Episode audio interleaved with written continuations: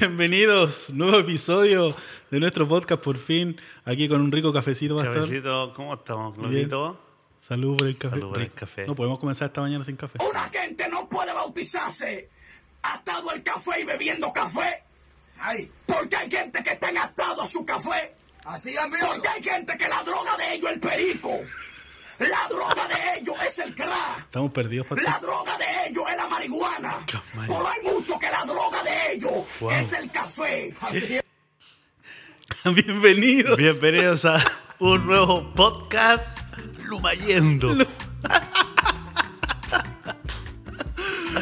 bueno, Oh, sin comentarios. que el Señor nos perdone, entonces. Sin comentarios. Sí, eh, nada más voy a decir. Sin comentarios. no comments. Ya, no podemos tomar café ahora. ¿Cómo está mi pastor? Muy bien. Han muy pasado bien. muchas cosas. Oye, ha sido un largo el viaje de la canción. Sí, por ahí alguien me dijo, yo pensé que ya había terminado el podcast. Como que hicieron esos, esos episodios y, y, terminó. No tenemos podcast para rato. El problema rato. es que hemos estado muy, muy, muy ocupados. Ha estado full todo. ¿no?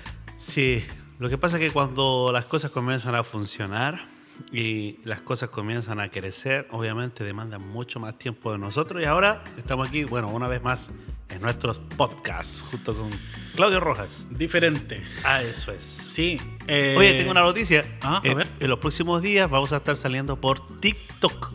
Así que para que todos los seguidores de nuestro podcast nos puedan seguir después por TikTok, vamos a estar subiendo pequeños cortos, vamos a estar haciendo un poquito de, de- de difusión del Sí. mensaje que junto con Claudio estamos dando a través de diferentes. No, va a estar buenísimo. Va a ser contenido exclusivo. No lo van a encontrar en otras redes sociales. Así que. Sí, eh, ahí- y que nos ayuden a compartir, obviamente, para que Claro. esto pueda ser viral. Hagamos viral a Jesús. Eso, Esa es la aplauso, clave. aplauso. Oye, ¿qué tenemos hoy día? Cuéntame. Ya, yo quería decir algo antes, porque eh, se nos pasó y cumplimos un año de podcast. Un año ya. Sí, en diciembre, enero ya. ¿Cuántos podcasts tenemos ya? En Este es el episodio 20. 20 podcasts. 20 horas de grabación. No, en realidad son más de 20 horas de grabación porque tenemos un montón de Bueno, grabaciones entre que todos. se perdieron. Otras que se. se, se, se- Una se que grabamos el video y no estaba el Se audio. trapicó el computador. No. Tuvimos que literalmente grabar las dos, tres, cuatro veces. Sí. Pero bueno, felices. Bueno, no, ya estamos acá nuevamente, 20 episodios, episodio número Y 20. en este episodio 20 ya no tenemos a- con nosotros, lamentablemente, a DJ Broccoli. Es verdad. Lo, lo tuvimos que dejar ir. Lo tuvimos que despedir, no, que quería que le pagáramos más, canalla. No, no, Muy, no, muy caro. No, muy caro. muy Así caro. que no hay presupuesto. Necesitamos eh, sponsors. Si alguien quiere ser auspiciador para poder traer de vuelta a DJ Broccoli, Ahí tienen que hablarnos. Tuvimos, tuvimos que contratar uno más barato y por eso es que de pronto ustedes van a escuchar algunos sonidos medio raros. ¿cómo es? No tiene mucho. No tiene mucho. mucho eh, DJ Lurri. muchas bases de datos, DJ Lurri. bueno, bueno, bueno. Mi pastor, ¿qué vamos? eh, tenemos que terminar, por decirlo así, avanzar para poder terminar esta segunda temporada que hemos estado hablando sobre el manto espiritual de INC, International Network of Churches, que es nuestra iglesia a nivel Ah. global, eh, de la que Cap Church somos parte, Somos ¿cierto? parte, sí. Y eh, estu- estuvimos hablando de varios de estos espíritus que componen este manto. Si no saben a qué nos referimos con manto, es un término que tal vez no. Tienen que ver el no- no lo- primer, el primer no episodio lo han de acuñado. El Manto. Vayan al primer sí. episodio de esta segunda temporada, Sí, ¿cierto? sí. Y ahí van a ver de qué estamos hablando. Y dentro de este manto, uno de los espíritus que el que hoy día queremos compartirles y eh, parte del carácter, ¿verdad? Del ADN, de la identidad de nuestra iglesia, es el espíritu de sacrificio Ajá. en el cristiano. Tener un espíritu de sacrificio. Eh, me gusta la, la- la- la frase que usamos para esto y es que estamos viviendo totalmente vendidos a Jesucristo.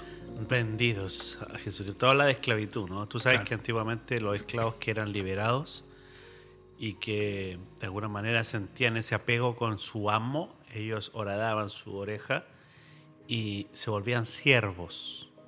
O sea, dejaban de ser esclavos y de forma voluntaria tomaban la decisión de transformarse en los siervos de la casa. Es decir, no se iban del lado de su dueño, de su amo. Bueno, un poquito lo que nos pasa a nosotros. ¿ah? Nosotros hemos decidido eh, seguir a Jesús, sacrificar nuestras vidas por causa de su amor Y es una decisión personal. Esto es siempre importante. Todo lo que tenga relación con el manto no es obligación cumplir con este manto de INC, sino que aquellos que hemos abrazado esta visión Sí. Lo, lo tomamos como parte de, de nuestra naturaleza, de nuestra vida, nuestras decisiones. Todo gira en torno a esto. Lo que estudiamos, lo- los amigos que abrazamos, los amigos que dejamos. eh, todo tiene relación con esta gran decisión que uno toma de decir, bueno, eh, estoy dispuesto a sacrificar eh, ¿Qué? mi vida por causa de esto. Qué bueno lo que está diciendo. Qué bueno lo que está- no está en la pauta para nada No. esto, pero qué, qué qué buen tema porque muchos piensan que el evangelio o el cristianismo a veces se trata de las obligaciones que tenemos, ¿verdad? Claro. La lista de los no hacer que nos da Dios. Cuando es todo lo contrario, es la lista de los sí de Jesús, ¿verdad? Él, en Él está el sí y en Él está el, el amén. Las promesas de Dios se cumplen en Por Cristo. eso, por eso Jesús dice, el que, el que quiera ser mi discípulo, el que me quiera seguir, tome su propia cruz. Claro. No está diciendo tome mi cruz. Eh, Jesús nunca nos va a pedir eh, que nosotros hagamos lo que Él hizo, porque Él en la cruz dijo, consumado es, es decir, ya no hay nada más que hacer, ya está hecho. Sí. ¿Viste? Pero sí nos pide tomar una cruz y la cruz significa sacrificar. Y Jesús explica, hace una, una lista de cosas que hay que sacrificar para los que quieran. Ojo, Claro. para los que quieran. Dice, el que quiera ser mi discípulo tiene que saber esto. Sí. Dejar padre, madre, esposa, hijos, bienes, propiedades, todo para ser mi discípulo. Pero también te hace una promesa detrás de eso Qué bueno. que solo que muchos no, no, no, no lo entienden o no lo saben, y que la promesa es recibir a 100 veces más en esta vida. Y la vida eterna en la, veni- en la vida eh, venidera. Pero en esta vida recibir 100 veces más quiere decir que hay recompensa detrás de cada pago o sacrificio que uno hace. Qué fuerte. O sea, yo te pongo un caso mío, buenos. puntual, mi caso personal del que puedo dar testimonio y hablar, ¿no? Eh, los primeros años del ministerio, estoy hablando, yo tengo past- pastoreado, estoy pastoreando hace ¿30 años? eh, casi 30, sí, y, y bueno, con, con- con mi esposa, obviamente, la misma mujer durante más de 30 años. Eh, Dios. eh, eh, es, bueno, es bueno decirlo. Es bueno ¿no? decirlo.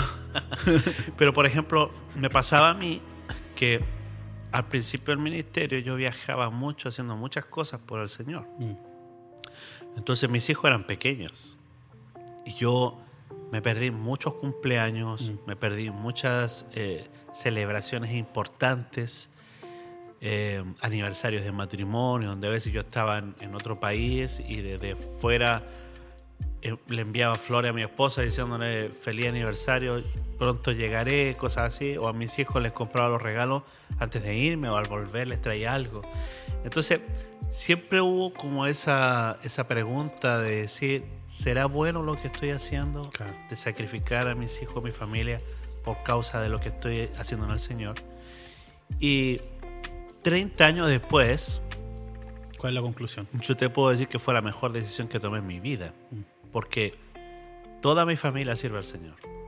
Sí. Y son, no solamente sirven al Señor, Son líderes. la son iglesia, líderes, sí. están involucrados. Eh, esto que ustedes ven es posible gracias a que mis hijos están involucrados 100% en la obra del Señor. Totalmente. Y no sola- solamente eso, sino que enseñan a otras personas, son predicadores. Sí.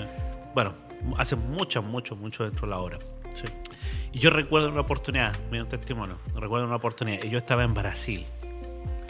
Había predicado 15 veces. Oh. Literalmente. 15 predicaciones en, ¿qué? En- en- en menos de dos semanas. Menos de 15 días ya había predicado yo 15 veces. Tres veces por día, iba de un lado a otro, me llevaban. Fue una, una locura. Yo estaba en un hotel en, en Río de Janeiro, muy cansado, muy, muy cansado, y llorando. Y diciéndole, Señor, yo no quiero más, me quiero ir para mi casa, extraño a mis hijos, extraño a mi esposa, extraño a mi iglesia, extraño a mi país, extraño mi comida. No porque la gente no lo quiera, no porque el país me haya tratado mal, no, era por un tema de yo querer estar en otro Claro. lugar, ¿no? Estaba cansado. Y, y recuerdo que el Señor me dijo, tú preocúpate de mí y yo me preocuparé de los tuyos. Buenísimo. Y con eso fue suficiente. Sí. Le había escuchado esa frase en algún momento. Lógicamente son, son decisiones, como usted bien lo dijo de antes. Claro. Nadie lo obligó, nadie lo empujó a hacer esto. Es una decisión que usted tomó para ir al siguiente nivel de lo que Dios tenía para usted. O sea, Ajá. no estamos diciendo con esto que se desvivan, ¿verdad? Por, por, el- por esto. Pero hay algunos que sí tienen ese llamado a ir más allá. Y es increíble cómo personas a veces tienen ese llamado y no están, no, no se atreven a hacerlo, no, no dan ese, ese paso, ¿verdad? No, porque eh, es bueno, hay un salmo que me escribe mucho a mí, que es el, el salmo, todo el mundo tiene una palabra de Dios que es tuya. Tú dices, mira, este, este versículo Dios lo escribió por mí. Bueno, el Salmo 39, 4 dice, hazme saber Jehová mi fin y cuál es la medida de mis días y sepa yo cuán frágil soy. Entonces, cuando tú analizas ese versículo te das cuenta de que uno debe conocer su fragilidad. ¿Cuándo es el momento en que tú te quiebras? ¿O cuándo es el punto donde tú dirías, no, esto no lo sacrificaría? Claro. Por Dios, no lo sacrificaría. Entonces, el problema es que esos rangos de sacrificio, el nivel de tolerancia al sacrificio, también tiene que ver con el nivel de crecimiento espiritual al que Dios te va a llevar. Sí. Pero cuando tú miras la vida de los, de los patriarcas, de los hombres de fe, sacrificaron mucho. Sí, Y por eso también hoy día son contados como los héroes de la fe. sí, Abraham iba a sacrificar a su propio hijo. claro. Entonces, mientras más sacrificio hay por causa de Dios, más recompensa hay por causa de Dios. Buenísimo.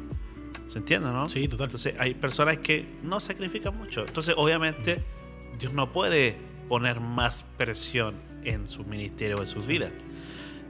Parte como de la, de la ley del sacrificio. Yo justo estoy enseñando el- en nuestro college unos videos que estoy haciendo acerca de la ley del sacrificio. Mm. ¿Cuánto estás dispuesto a sacrificar tú por causa del Señor? Sí, en el liderazgo es, es muy importante. Lo, lo- lo otro también es que, eh, bueno, tremendo. Eh, es- esto es como la sobreedificación. No, no queremos que nos malinterpreten y, nos y, y piensen que eh, estamos hablando de salvación por obras No, no, o, o recibir el amor de Dios por cuanto hacemos. no, claro. El amor de Dios es perfecto, Él nos ama eternamente, y ¿verdad? Y eso eh, no, no está en discusión nada de esto. Estamos hablando de una sobreedificación. El fundamento ya fue puesto, que es Cristo el Señor. Sí. Y sobre esto nosotros estamos trabajando. Sobre esto decidimos tomar sacrificio, esforzarnos, dar nuestro tiempo, nuestras finanzas, No- etcétera. Nosotros somos resultado de alguien que sacrificó parte de su vida por venir y llevar el Evangelio a otras naciones. Cuando, cuando INC comenzó en el año 74 y, y en el año 76 explota el avivamiento en Australia, en nuestra iglesia, y de 25 personas se transforma en 10.000 personas, en 20.000 personas, en 30.000 personas. Obviamente llega un punto donde los líderes del movimiento de nuestra iglesia to- toman la decisión de decir, bueno, ¿qué vamos a hacer? O sea, ¿quién está dispuesto a arriesgarse y a sacrificarse por el mundo? ¿Viste? Y toman la decisión de comenzar a enviar eh, apóstoles por todo el planeta, misioneros, evangelistas, con personas que en aquel tiempo no había dinero, Claro. no estaban los recursos, había que plantarse en un país desconocido, otra lengua, otro idioma. Sí. Bueno, y gracias a esos pioneros es que, que sacrificaron sus vidas, nosotros hoy día eh, somos lo que somos en el mundo. International Network of Churches es una iglesia global Sí. gracias a esas personas. Sí, tremendo. Tremendo. Pensaba sobre lo mismo también. Eh, no sé si quería agregar algo más, me parece. Sí, mira, hay un, hay un, hay un caso muy puntual Sí. que me marca mucho, que Murray Tensen, que es un pastor australiano, amigo, muy amigo mío, siempre que vamos a traer nos quedamos en su casa, él tiene, no sé si tres o cuatro hijas, eh, rubias, muy linda la chica. Su esposa es muy, muy australiana, ¿no? Muy rubia. Él eh, mide más Aussie, de dos metros, dos metros, dos metros cinco Aussie. por ahí. Pero él sintió el llamado a, la, a Nueva Guinea, a Papúa Nueva Guinea, a la isla de Fiji, la isla de Salomón. Wow. Y él literalmente tomó a toda su familia y se fue a las islas de Salomón. En la isla de Salomón, él es literalmente como el padre de la fe de la isla, porque cuando llegamos a la isla de Salomón con el movimiento, nuestra iglesia, no había más iglesia en aquel entonces. Mm, Entonces él tuvo que meterse en esa cultura claro. entonces la gente dice, Mary es blanco por fuera, pero su corazón es negro como el nuestro, dicen lo- los, los de la isla de Salomón. Y la gente lo ama, lo, lo, lo, lo honra. Tremendo, y tremendo. cuando yo he estado en su casa, tuve su casa, él tiene muchos regalos de las islas de Salomón, de Nueva Guinea, cosas que la gente esculpe, que talla, que, que, que, que cose, Sí. eh, que teje y se la regalan y tiene lleno. Es como entrar a una casa eh, con una cultura africana, porque Sí. no sé si sabía, pero la, la Nueva Guinea es una isla donde se criaban esclavos, es decir, eh, tomaban a los, eh, los hombres y las mujeres eh, los negros, ¿cierto? Y los reproducían en la isla de Nueva Guinea. Luego los hijos eran venderlo. vendidos Claro. eh, como esclavos en el resto de Europa. Era un negocio que tenía el, el Reino Unido en aquel entonces con la, la corona inglesa. Y en Nueva Guinea se hablan 900 idiomas distintos. Todo el mundo habla un idioma distinto allí. Y aprender el idioma. Claro. eh, Y no es que él se fue un día a predicar un evento, es que hizo no, su no, vida. él, ya. él- él se fue a vivir, él Hizo vivió años allí. Ahora él está nuevamente eh, viviendo en Australia. Eh, INS tomó la decisión de llevárselo de vuelta a Australia porque ya tenía que volver. Pero el año pasado volvió a Nueva Guinea otra vez. O sea, el tema es que hoy por hoy él es una de nuestras leyendas en el movimiento Mm. por, por causa del sacrificio que él hizo. ¿Viste? Nosotros reconocemos, o sea, él renunció a una vida de comodidades, de muchas cosas, y, y se fue hasta allá con la idea, obviamente, de servir a Jesús. Y me gustaría decir esto, Claudio. Creo que hoy por hoy hay una generación que no quiere sacrificarse. Totalmente. Es una generación que... De comodidad. Sí, es que quiere todo fácil. Sí, ¿no? rápido. Eh, hoy por hoy, si tú subes a una de nuestras web, eh, hay ofertas de trabajo. Sí. Eh, necesitamos, dice así, necesitamos un pastor para Tasmania. Por ejemplo, está ahí en la web. Tú puedes subirte a nuestra web Postular, y, de y hecho. postular Sí. como pastor en Tasmania. Necesitamos un pastor en Tasmania. Eh, oferta de trabajo. Para contratarlo como pastor le ofrecemos una cantidad de sueldo, ¿cierto? Sí. Pero a- abajo dice las especificaciones.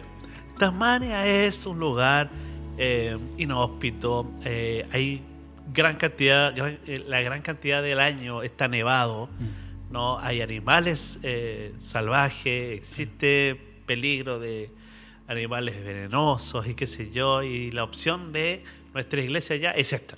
Sí. Hace un año que no hay ni una postulación para que alguien vaya a Tasmania, porque no es, no es algo muy atractivo, ¿no? Claro. Pero esa es nuestra realidad hoy en día. Hoy creo que lo que más nos cuesta encontrar son jóvenes, líderes jóvenes, apasionados, realmente apasionados. Porque una cosa es decir, tengo avivamiento, tengo avivamiento, salir con una... Y, y- y aparecer en las redes sociales haciendo un corto de- del evangelismo que estás predicando.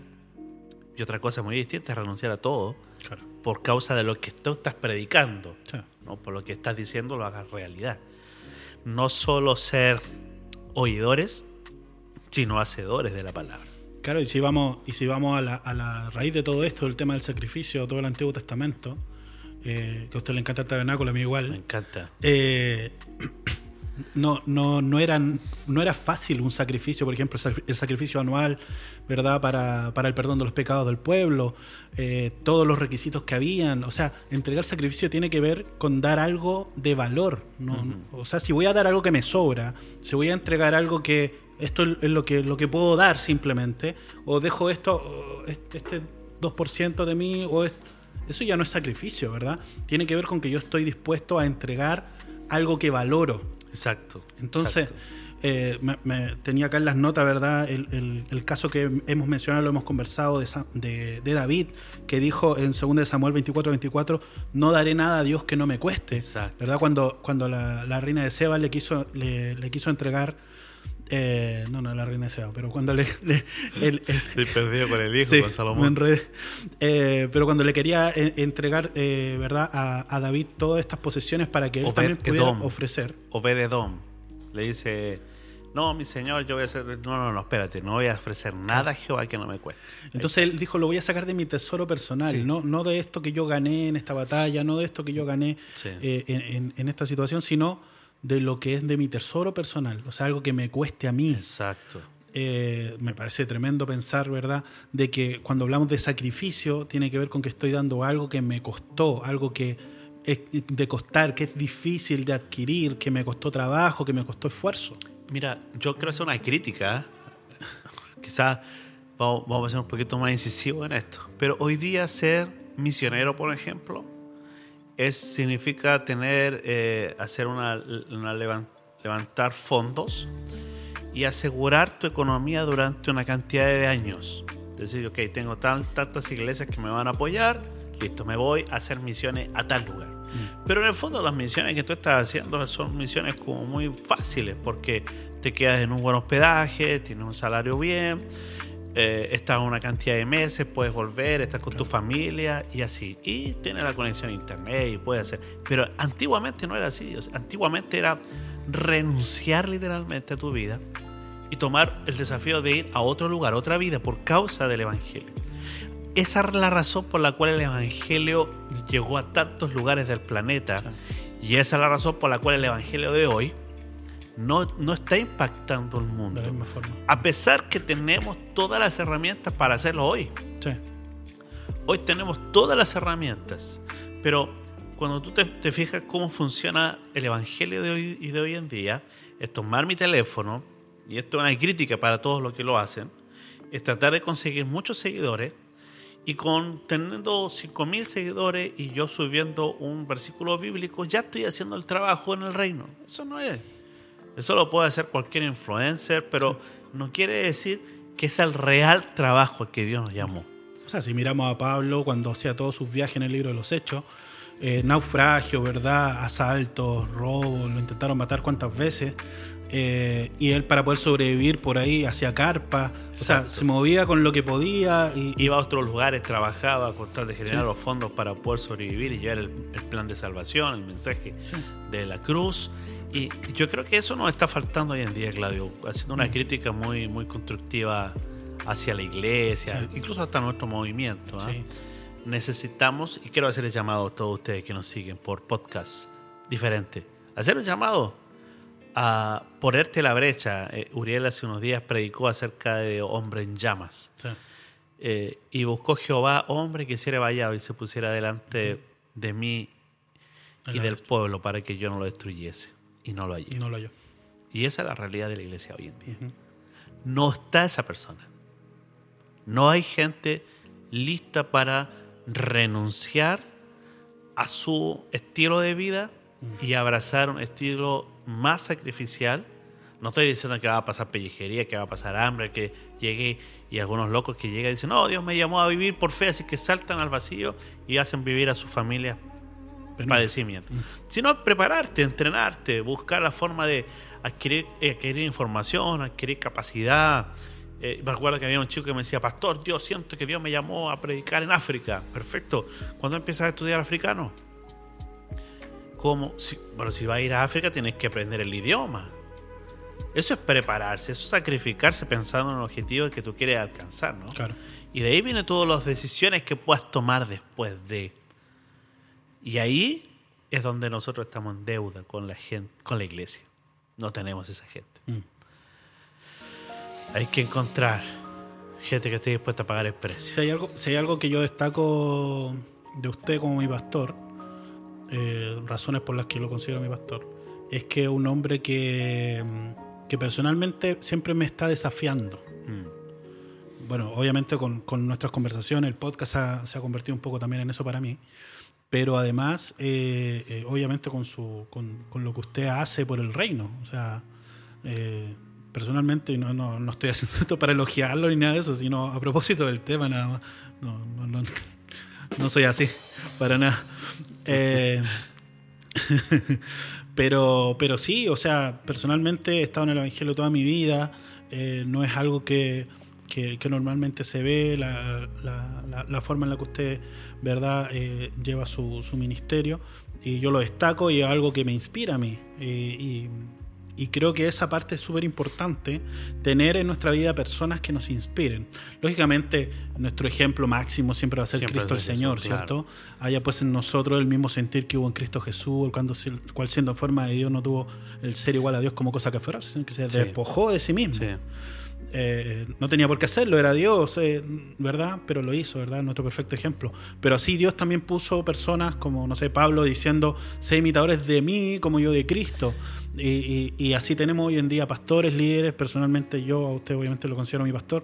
Entonces en ese sentido es, es, eh, la persona que me desafía, que permito que me hable, Ajá. recibir palabras.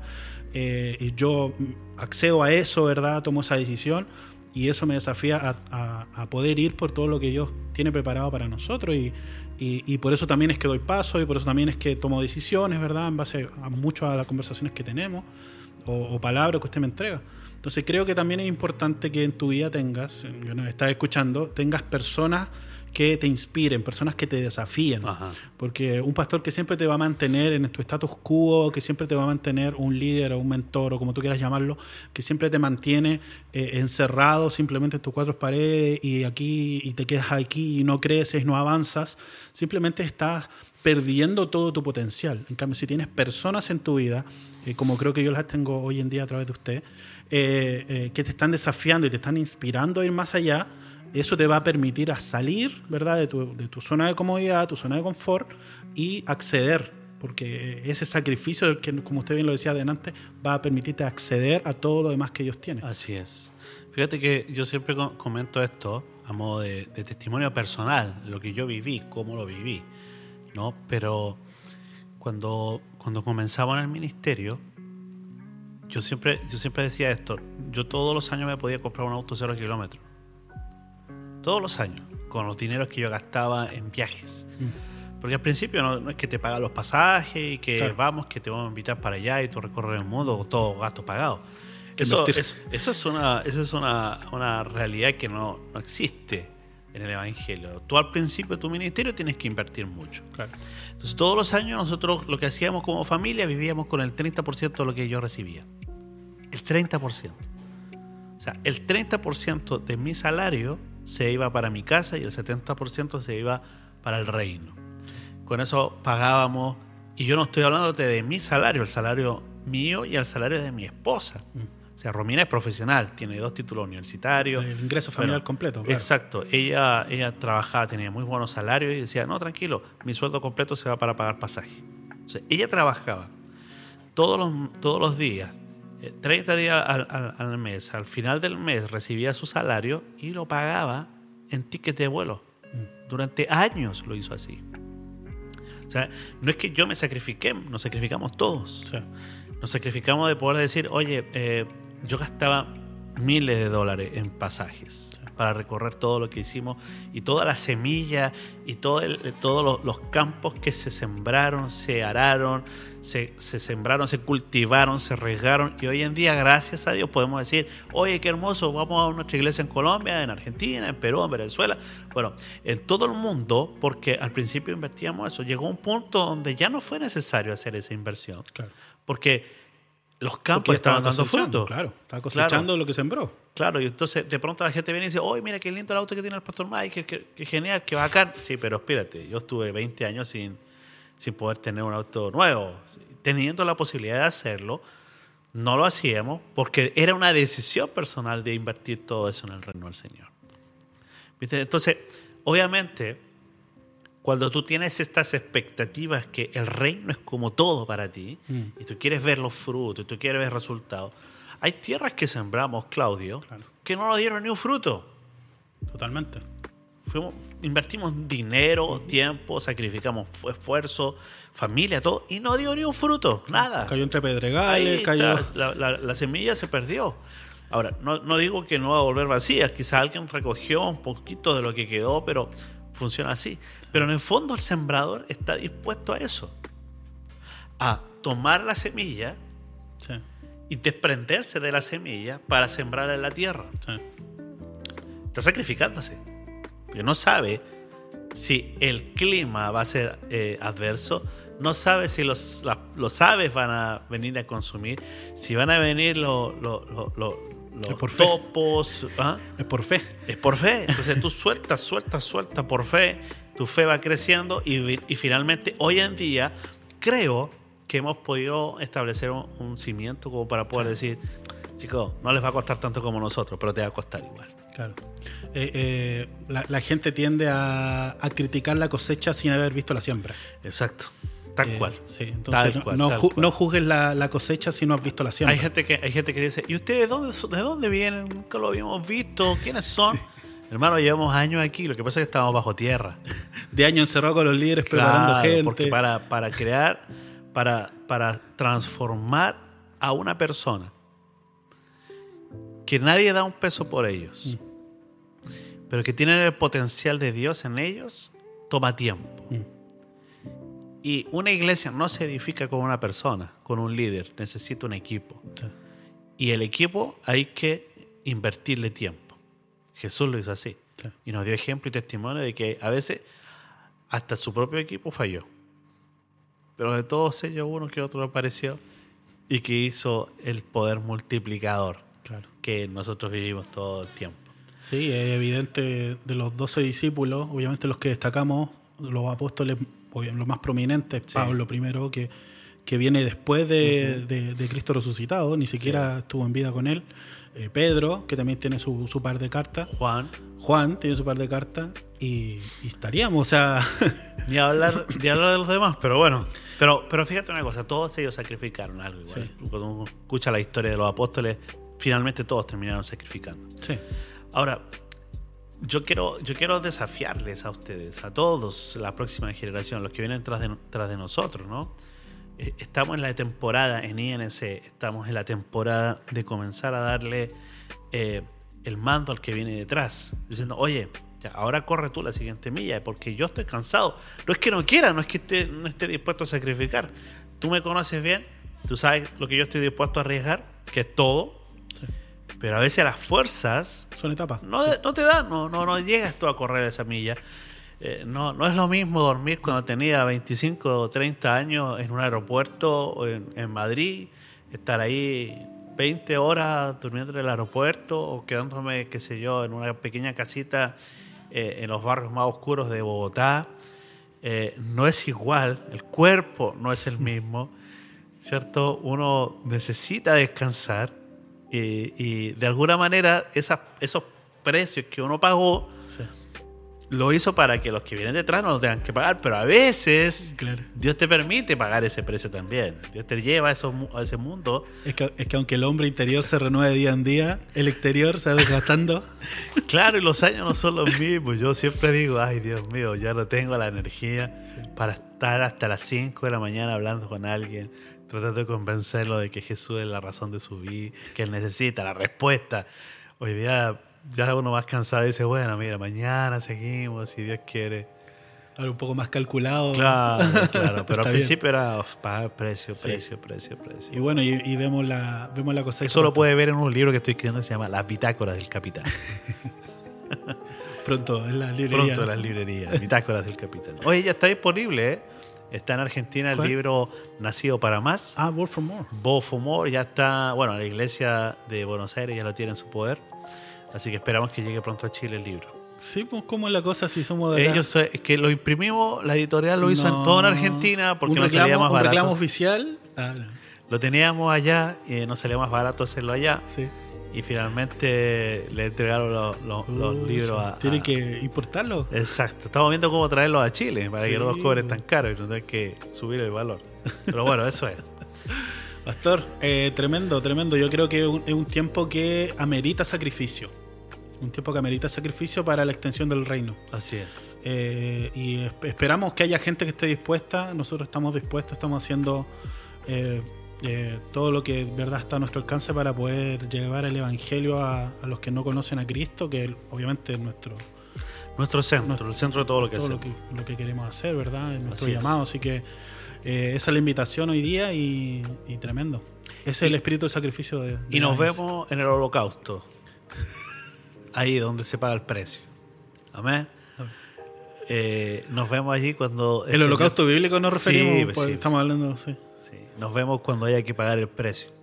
Allí te puedo asegurar, la Biblia dice, donde está el cuerpo muerto, Mm, se refiere a sacrificio, sí. allí se reúnen las águilas. Allí se reúnen las águilas. Bueno, será hasta la próxima, chicos. Dios les bendiga. Nos vemos en un nuevo podcast aquí junto a Claudio Rojas. Nos vemos. Chao, chao.